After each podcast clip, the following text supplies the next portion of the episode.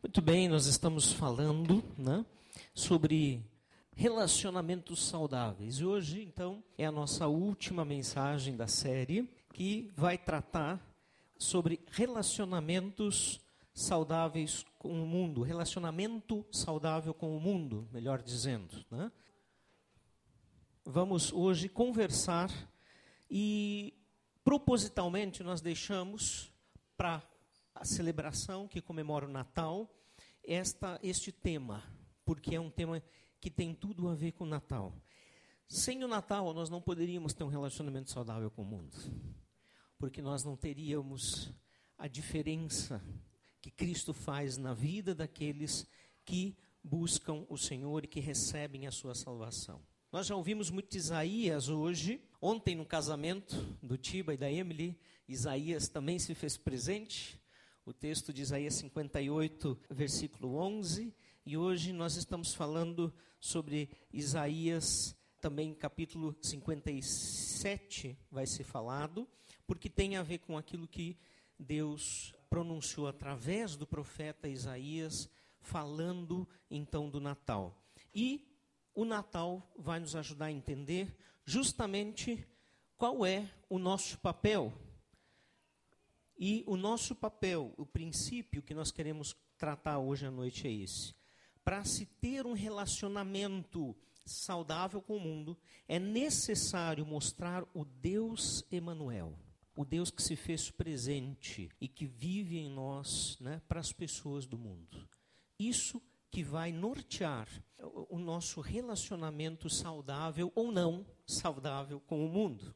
Então, queremos conversar e basicamente olhar para dois aspectos desse relacionamento. É, o primeiro é a transformação do Natal em nós. Se você observar bem essa, essas duas imagens, elas são o quê?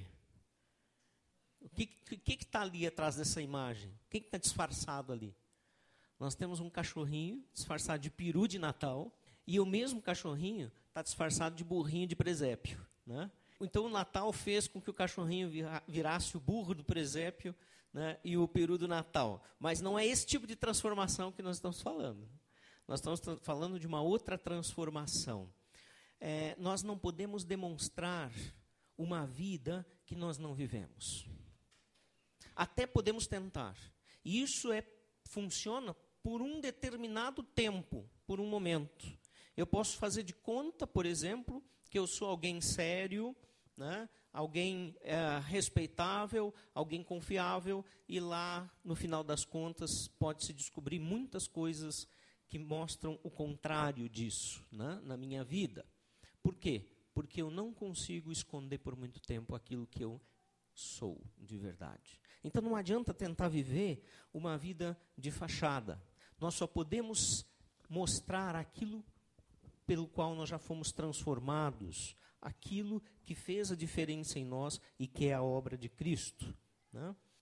É, nós só teremos, então, o que oferecer quando essa mudança significativa já tenha acontecido na nossa vida. O Natal verdadeiro, que não é o Natal do comércio, né? que infelizmente é o que se vê muito, um Natal é, é de, de compras de mercadorias, é, enfim, tanta coisa. Não que seja errado presentear, nós podemos presentear, mas o problema é que o foco acaba ficando nisso. Esse não é o Natal verdadeiro. O Natal verdadeiro é aquele que faz transformação na nossa vida, que pode transformar a minha vida para sempre, não só no momento, nos dias de Natal, nas épocas de festejos do Natal. E é para isso, ou melhor, para isso acontecer, primeiro nós precisamos compreender o Natal. O que ele significa realmente. E aí sim vamos conseguir ser tocados. E aí eu quero convidar você a abrir Isaías 57, no versículo 15. Esse é um texto, inclusive, que a turma do TFS já estudou durante o ano e vão rever agora o que nós já estudamos aprofundadamente a respeito desse texto. Isaías, ele fala em nome de Yahvé, o Deus Todo-Poderoso, para trazer uma mensagem de consolação para aqueles que têm um coração contrito. um coração arrependido, sinceramente arrependido e que tem se voltado para Deus. Essa é a mensagem que Isaías vai entregar a partir uh, do, do capítulo 57. Para o povo que se arrependeu, para o povo que ouve o chamado de Deus. E ele então anuncia a proclamação né, desta mensagem, identificando o autor da mensagem, ele começa dizendo isso. Pois assim diz quem? O alto e sublime, que vive para sempre, cujo nome é Santo. Que demonstração linda de Deus. Que imagem, que visão de um Deus tremendo, grandioso, que pode todas as coisas. E essa é a visão que Isaías começa a falar. Ele está preparando para entregar a mensagem, em outras palavras, ele está dizendo: Eu tenho uma mensagem para entregar. E essa mensagem é deste Deus, que é alto, sublime, que vive para sempre e cujo nome é Santo. Como ele apresenta esse Deus tem tudo a ver com a experiência que ele teve no seu chamado. De acordo com essa experiência, no capítulo 6, do versículo 1 ao 4, nós vamos ver quando Deus, ah, através de uma visão, permite Isaías ter noção da grandeza que é esse Deus. Pode abrir Isaías agora, volta um pouquinho, capítulo 6, deixa marcado o 57, volta para o 6, onde diz assim, no versículo 1 até o 4 eu vou ler. No ano em que o rei Uzias morreu, eu vi o Senhor assentado num trono alto e exaltado. Significa grandeza. E a aba de suas vestes enchiam o templo onde ele estava sentado. Acima dele estavam serafins, são seres celestiais. Cada um deles tinha seis asas. Com duas cobriam o rosto, com duas cobriam os pés, e com duas voavam proclamavam uns aos outros: Santo, Santo, Santo é o Senhor dos exércitos, a terra inteira está cheia da sua glória. Ao som das suas vozes, os batentes das portas tremeram e o templo ficou cheio de fumaça. Essa é a visão grandiosa que Isaías tem. E essa é a visão que ele, quando ele vai apresentar Deus, é assim que ele enxergou ele inicialmente, nesse, nesse chamado. Isto impacta Isaías de forma tão grande que ele se joga em terra, gritando: Ai de mim! Sou homem que vivo no meio de um povo de lábios impuros, eu sou pecador. E aí você vai continuar o texto e vai ver essa mensagem. Mas nós não queremos nos focar nela hoje. E essa visão ele traz então para falar para os contritos, para os arrependidos, para os que estão buscando a Deus sinceramente, arrependidos das suas maldades, da sua religiosidade que Israel estava vivendo aqueles tempos. E ele vem dizer para essas pessoas que Deus tem uma mensagem especial. Porque Deus já tinha falado muitas vezes através de Isaías, dizendo quanto eles sofreriam por causa da dureza do coração. E agora ele vem dizer para aqueles que não estão com o coração endurecido uma mensagem especial. Que magnífico. E então, antes, ele começa então se preparando para mostrar, para apresentar esta mensagem que Deus vai falar. Né? Primeiro ele diz. Uh, Pois assim diz o Senhor, o sublime que vive para sempre e cujo nome é santo. Dois pontos. Agora nós vamos ouvir o que o Senhor diz. E olha o que o Senhor diz. Olha que interessante. Habito num lugar alto e santo. Sim, Isaías, você entendeu a minha visão quando eu te chamei. Sim, Isaías, eu sou esse Deus tremendo que toda a humanidade deveria temer. E quando a Bíblia fala em temer, nós temos a, o hábito de dizer de que não é ter medo, que é ter respeito. Mas aquele que não respeita, o grande eu sou, o grande Yahvé, deve temer e ter muito medo e muito horror, porque ele é o Todo-Poderoso. E ele está dizendo: sim, habito num lugar alto e santo. Sim, Isaías, você está certo. Sou eu mesmo, este Deus que apareceu para você. Mas tem um detalhe. Tem um mas depois da vírgula. Eu sou tudo isso, mas tem algo a mais que talvez Isaías você ainda não percebeu e você precisa aprender. E o que é esse algo a mais? Sim, eu habito num lugar alto e santo, mas habito também, habito também com contrito e humilde de espírito, para dar novo ânimo ao espírito do humilde e novo alento ou conforto ao coração do contrito, daquele que se arrepende. Que tremendo Deus. Ele está dizendo nesse mesmo versículo duas verdades maravilhosas, magníficas a respeito de si mesmo. Sim, eu sou este Deus grande, poderoso, temível, mas eu também sou um Deus que se faz junto ao necessitado, junto ao, quebrantado, ao que se arrepende dos seus maus caminhos, ao que se volta para mim, ao que quer ter um relacionamento comigo. Eu sou um Deus de misericórdia, um Deus presente para os arrependidos e contritos.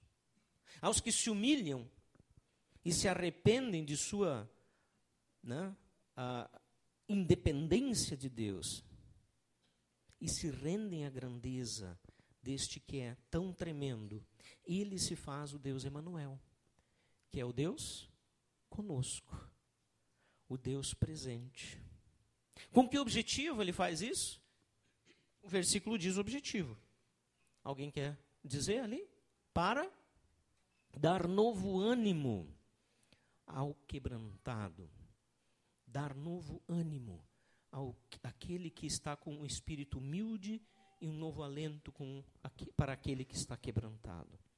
Que promessa maravilhosa. Que Deus magnífico.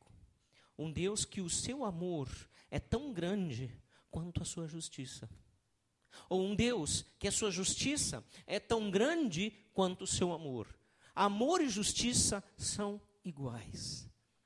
Cabe a nós escolhermos se queremos receber este Deus arrependidos para termos a sua o seu amor ou se vamos apenas receber sobre nós a sua justiça. É, essa é a escolha do ser humano.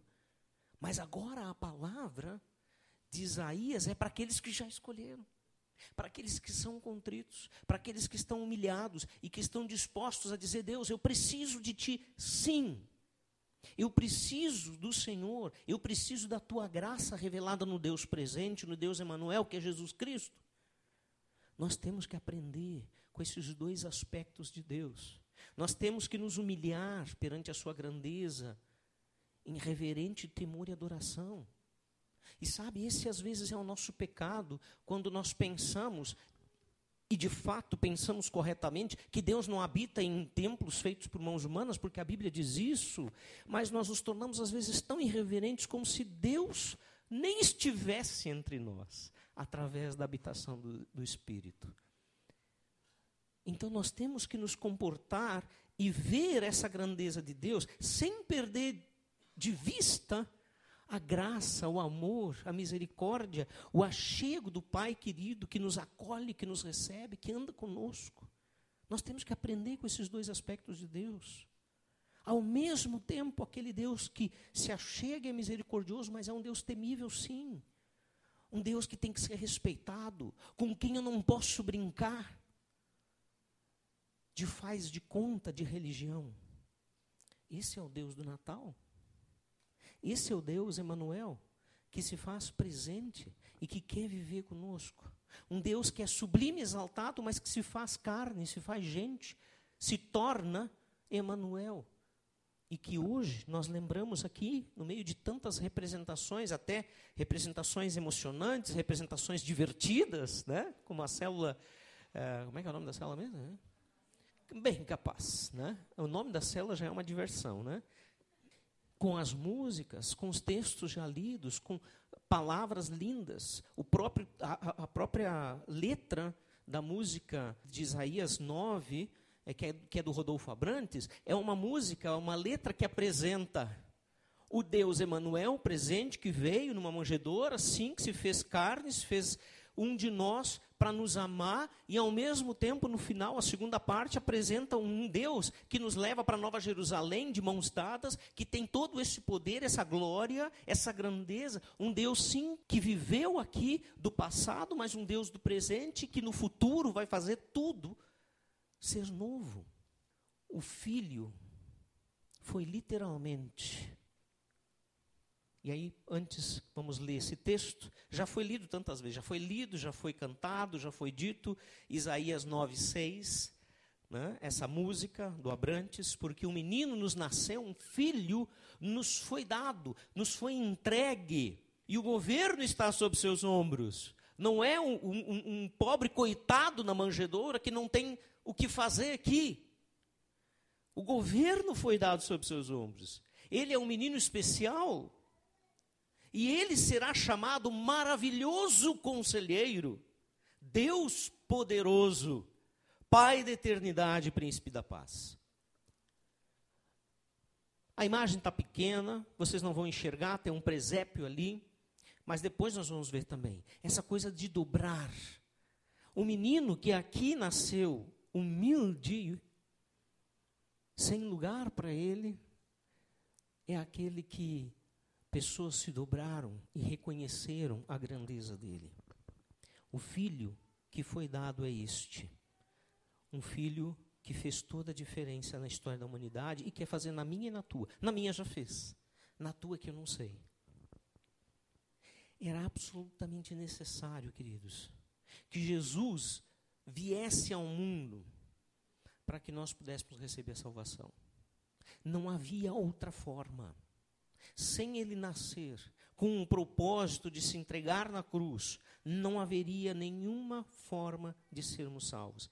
Ele entregou a sua vida por nós, para que nós pudéssemos ser resgatados do pecado e aceitos por Deus. Marcos 10, 45. Se você quiser abrir sua Bíblia, o seu smartphone, ou anotar, Marcos 10, 47, os textos estão ali. Tá? Diz: mas antes disso, eu pulei um. Eu quero ler primeiro João 3, 16 e 17. Às vezes a gente, aliás, nós sabemos de cor o 16, mas não lemos o 17. Porque Deus tanto amou o mundo, que deu o seu Filho unigênito, para que todo que nele crer não morra, não pereça ou não morra, mas tenha a vida eterna. João 3,16. E o 17 diz: Pois Deus enviou o seu Filho ao mundo, Natal, não para condenar o mundo, mas para que fosse salvo por meio dele. O objetivo de Deus é salvar o mundo. Não é de mandar ninguém para o inferno. Você deve já ter uh, ouvido esta frase. Ah, se Deus fosse realmente um Deus de amor, ele não mandava ninguém para o inferno. Quem já ouviu essa frase? Aham. Obrigado. Quem já disse essa frase? Não, não, você levanta a mão. Gente, isso é a lógica humana, mas é uma lógica furada. Porque o inferno não foi feito para as pessoas. E Deus não manda ninguém para o inferno. Ele mandou o seu filho justamente para ninguém ir para o inferno. Ele mandou o seu filho para reconciliar a humanidade consigo mesmo. Por tanto amar nós seres pecadores. E ele convida constantemente, dizendo: Vem para mim. Nós é que rejeitamos. Nós é que dissemos: Não, obrigado, quero ir para o inferno. É, é engra seria engraçado se não fosse trágico porque depois não tem volta. Olha, não existe um lugar intermediário. A Bíblia não mostra um lugar intermediário.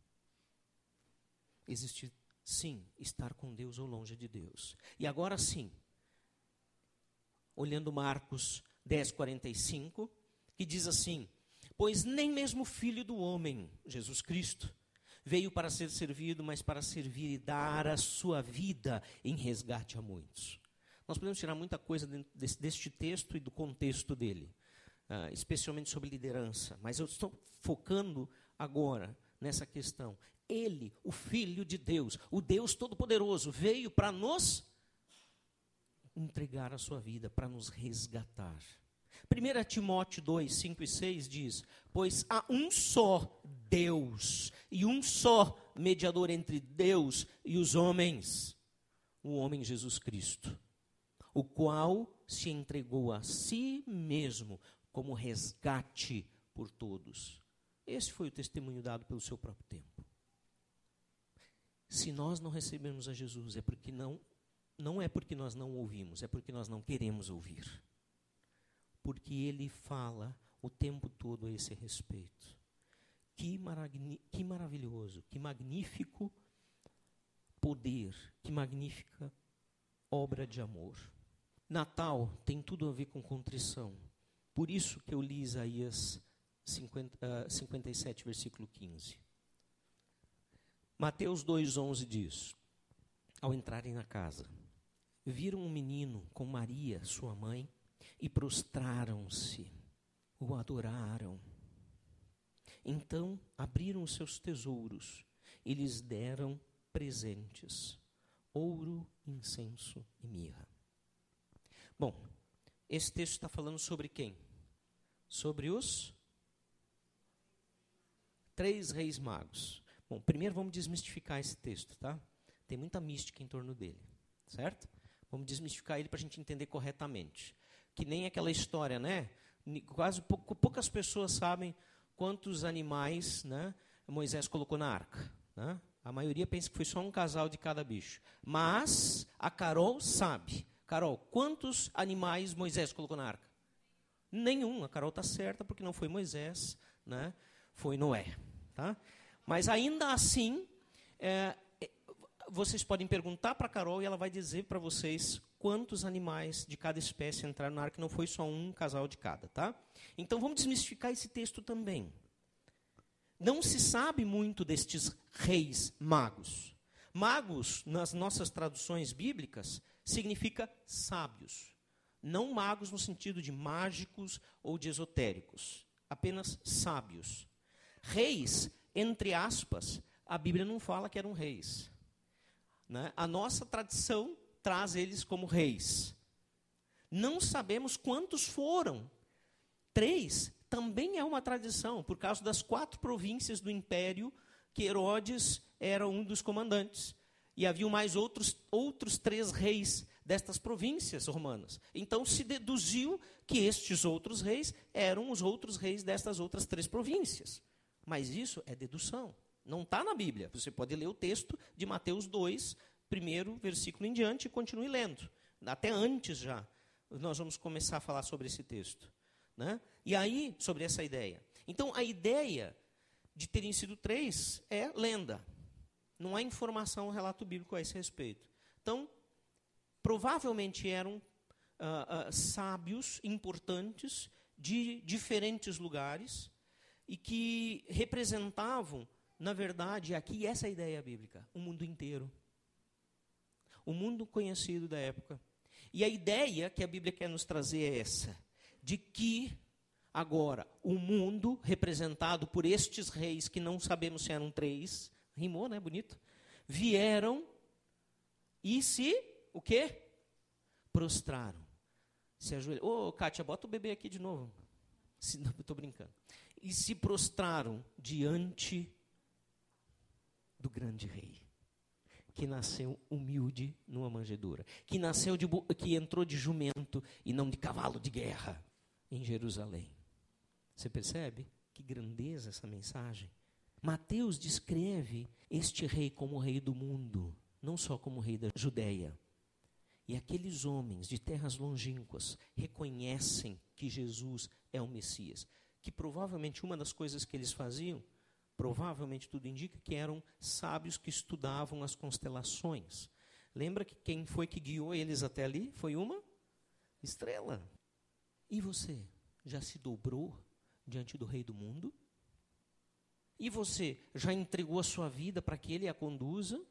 Ou você continua dizendo, não, Jesus, negócio é o seguinte: no Natal eu vou na igreja, dou os parabéns para ti, que tu nasceu, acho bonita a obra que tu fez. Na Páscoa eu vou de novo, que lá eu reconheço que o Senhor cumpriu o que tinha veio para fazer, né? mas fica aí o negócio. Eu não quero nada mais. Deixa que da minha vida cuido eu. Dos meus amores, cuido eu. Do meu dinheiro, cuido eu. Da minha família, cuido eu. Uhum. Bom, não é assim que um rei é descrito, nem na Bíblia nem em lugar nenhum. O Natal só fará sentido em sua vida se você se dobrar ao senhorio deste grande rei que é Cristo Jesus, arrependido de seus pecados, entregar a Ele o comando da sua vida. E essa contrição, então, trará real alegria e satisfação. É isso que nós precisamos fazer. Sem isto, não há como fazer diferença no mundo, porque nós somos do mundo e vivemos como o mundo, então. Agora sim, a partir daí, depois, se você ainda precisa fazer isso, você vai ter essa oportunidade. Nós então podemos começar a pensar na transformação que o Natal, ou tudo que significa o Natal, pode trazer por meio de nós, já transformados. Aí sim, a nossa relação com esse mundo, a relação de trazer bênção. Eu gostei dessa imagem. São jarros, cântaros, né, que uh, derramam água um dentro do outro e transbordam. E essa deve ser a nossa função nesse mundo: derramar a água da vida, que é Jesus, na vida de outros jarros, de outras pessoas. E é isso que nós queremos falar. Natal sem perspectiva de Páscoa é incompleto e inútil. Jesus afirmou em João 10, 17 e 18, já falei um pouco disso. Por isso é que o meu Pai me ama, porque eu dou a minha vida para retomá-la. Ninguém a tira de mim, mas eu a dou espontaneamente. Tenho autoridade para entregá-la e para retomá-la. Esta ordem recebi do meu Pai. E quando essa obra de salvação já nos alcançou, aí vamos fazer diferença. Como? Assim. Vamos ler juntos. 2 Coríntios 5:20. Portanto, somos embaixadores de Cristo, como se Deus estivesse fazendo seu apelo por nosso intermédio. Por amor a Cristo, lhe suplicamos: reconciliem-se com Deus. Que belo texto paulino. Fantástico, maravilhoso. O que é um embaixador? O embaixador né, é a, a graduação mais elevada de um representante de um governo ou de um Estado, junto a outro Estado, junto a outro governo. Ele é um emissário, né, é alguém que está ali representando a, a sua própria nação. Então, a nossa missão central de acordo com este texto de 2 Coríntios 5:20, a nossa, eu digo, aqueles que já receberam este Cristo vivo, é suplicar o quê? Até suplicar, se necessário, né? chamando as pessoas a reconciliarem-se com Deus. Né? Suplicamos, reconciliem-se com Deus. A tua vida, ela suplica para o teu colega de trabalho, te reconcilia com Deus, cara. O teu testemunho suplica em casa para a família que não tem Cristo, te reconcilia com Deus. As tuas falas nos momentos oportunos dizem: tu precisa de Jesus. Ele veio para que você se reconcilie com Deus. Essa é a nossa missão. E uma vez que entendemos essa nossa missão, nós podemos entender também quanto ela faz diferença nesse mundo, porque nós somos embaixadores do rei no exemplo da honestidade, por exemplo. É interessante ver o quanto nós queremos que os nossos governantes não sejam corruptos, sejam honestos, mas nós não aplicamos isso nas nossas próprias vidas, em pequenos detalhes em declarações de imposto de renda, em pagamentos é, escusos às vezes, em tirar vantagem de coisas. Nós precisamos chocar as pessoas com a nossa honestidade. Sim, chocar. Eu já contei isso, que um, eu choquei alguém uma vez aqui no Big, porque ela me. um caixa, né? Porque ela me entregou 20. A compra que eu fiz era, eu acho que por volta de 10 reais, ela me deu o dobro de troco. Eu saí uh, com mais dinheiro do que eu ia pagar pelo produto. E daí eu olhei para aquilo e disse, moça, está errado. Não, não, está certo sim. Ela pensou que eu ia querer dizer porque ela tinha me dado a menos, né? Não, está certo sim. Não, moça, olha aqui, ó. Você me deu tanto a mais. Na verdade, você está pagando para eu levar o produto. Ela olhou, olhou. Eu não acredito que você fez isso. O quê? Por que, que você não ficou quieto? Porque não é meu. O dinheiro não é meu. Que bom que eu choquei ela, mas eu não posso ficar chocado com isso. E nem posso me orgulhar, porque isso tem que ser natural. Não tenho orgulho nenhum nisso, não tenho honra nenhuma né, nisso, porque nós somos embaixadores do reino de Deus, onde a honestidade, a justiça prevalecem. Aceitar propina, nem pensar. Ser honesto no trabalho. Isso nós precisamos ser. E sabe o que é ser honesto no trabalho? É trabalhar quando o patrão não está, do mesmo jeito que nós trabalhamos quando o patrão está. Porque é ele que está pagando o nosso tempo. É pouco, mas você aceitou. Se você não está satisfeito, você pode procurar algo diferente para a sua vida. Não tem nada errado nisso. Ah, nós não estamos falando da parte do patrão, nós estamos falando da sua. Você está ali para cumprir com o seu papel, com a sua função. Nós somos embaixadores do reino no testemunho da vida familiar. Isso precisa ser notado. As pessoas precisam querer ter uma família como a nossa. O amor entre nós em casa deve ser invejado, no bom sentido, pelos nossos vizinhos. Nossa capacidade de perdoar e pedir perdão tem que impressionar as pessoas. As pessoas, não a nós. Para nós tem que ser normal. Precisamos ser pacientes uns com os outros, cooperadores em tudo. Não, a minha parte eu já fiz. Isso aqui não é meu. Te vira. Isso pode ser em casa, pode ser no trabalho também. Mostrar que nós nos importamos com o bem do nosso cônjuge, com o bem dos nossos filhos, com o bem do, do nosso irmão, da nossa irmã. O afeto entre nós precisa ser notado. Nós já falamos isso nas outras mensagens da série. Se ninguém percebe o quanto eu sou carinhoso com os meus filhos, tem problema. Se ninguém percebe o quanto eu sou carinhoso com a minha esposa, tem problema. Se ninguém percebe quanto eu sou carinhoso, afetivo com os meus pais, tem problema. Eu vi uma cena hoje, num supermercado por aí. Uma criança chegou, o pai grudou, uma criancinha mais ou menos desse tamanho. E daí eu acho que ela falou que estava quente, uma coisa assim. E o pai aproveitou e disse: É, então é, já que está quente, melhor não ficar abraçando, né? Eu disse: Ai, pai, não perde essa oportunidade. Era uma menina, se tu não abraçar outro, vai. Abraça, beija, cuida. Não deixa ela sentir falta para que assim que tiver oportunidade saia correndo para alguém que não presta. Nós somos chamados para fazer diferença. Nós somos embaixadores na responsabilidade social e ecológica. Qual foi a primeira tarefa que Deus deu para Adão? Qual?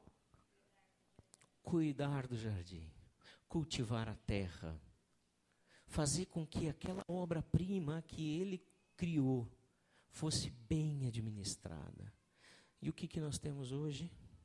Um jardim podre, fedorento, cheio de esgoto, cheio de rios com peixes mortos.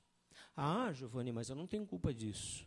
Bom, quando você vai no passadia com a sua célula lá num lugar determinado que você combinou, você joga os ossos por aí de qualquer jeito? Você põe um papel no lixo ou você deixa aí porque alguém vai limpar? Ah, eu não sou responsável mesmo por isso. Qual é a tua situação, qual é a tua postura diante disso?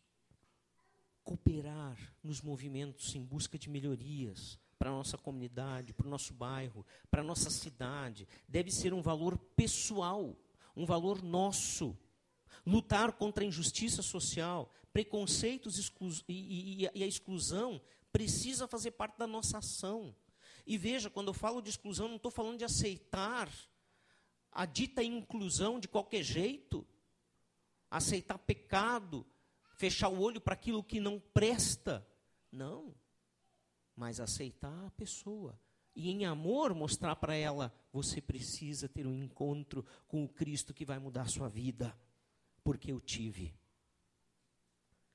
Isto vai fazer diferença. Essa é a nossa maneira correta de nos relacionar. Nós não podemos mostrar uma vida que nós não possuímos. Primeiro, Deus precisa transformar a nossa vida por meio da obra redentora de Cristo. Só então nós poderemos mostrar ao mundo o Deus Emanuel que vive em nós. E isso fará toda a diferença. Isso fará com que nós nos relacionemos de uma maneira saudável com este mundo que Deus criou, com este mundo que Ele quer salvar. Quando Cristo habita em nós, nós não precisamos ter medo de sermos influenciados pelo mundo, porque o Cristo que habita em nós vai influenciar o mundo, vai tocar esse mundo. E Ele vai nos proteger do maligno, conforme Ele nos disse em João 17, 15. Aliás, não foi nem para nós. Ele orou isso para o Pai um pouco antes da morte, dizendo o seguinte: Pai, não rogo que os tires do mundo, mas que os protejas do maligno. Ou seja, eles não podem ser retirados ainda, eles têm uma missão, e a missão deles é ser meus embaixadores.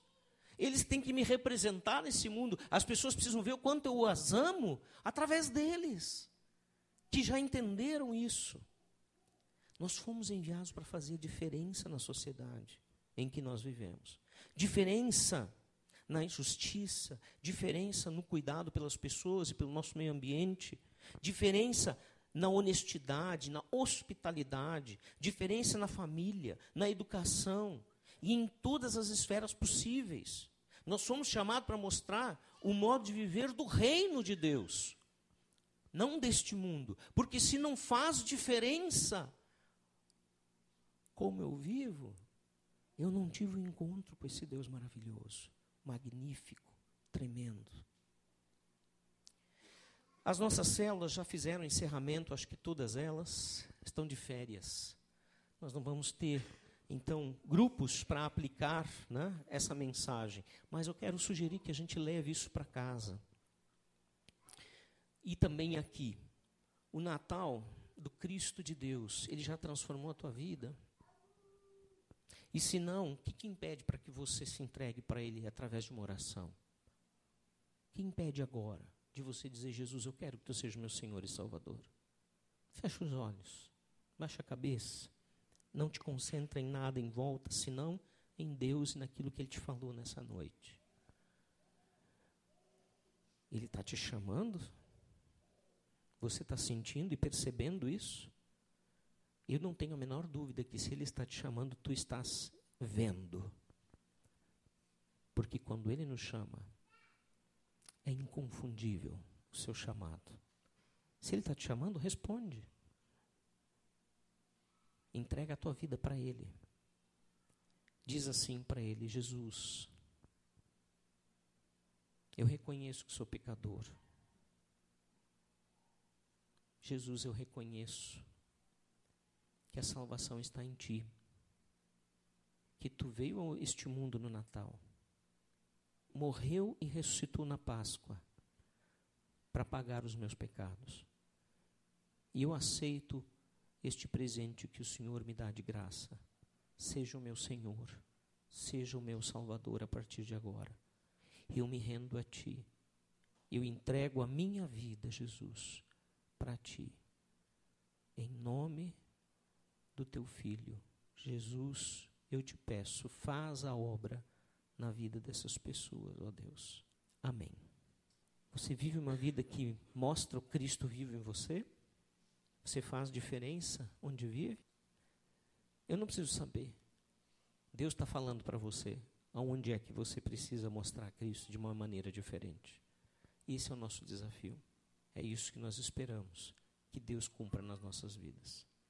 Então, para aqueles que vão viajar, estão entrando de férias e não nos veremos mais aqui na quinta-feira que vem. Como assim quinta-feira que vem, Giovanni? É, quinta-feira que vem, né, nós vamos ter a nossa celebração e não na véspera do Natal, no domingo véspera de Natal, para que no domingo véspera de Natal você se encontre com a sua família. Então, para aqueles que podem vir, semana que vem, quinta-feira, às 20 horas aqui, nós vamos falar do Natal de novo, que vai ser para nós véspera do Natal. E para aqueles que estão viajando, um feliz Natal, um feliz Ano Novo. Que Deus abençoe você. Uma boa noite a todos.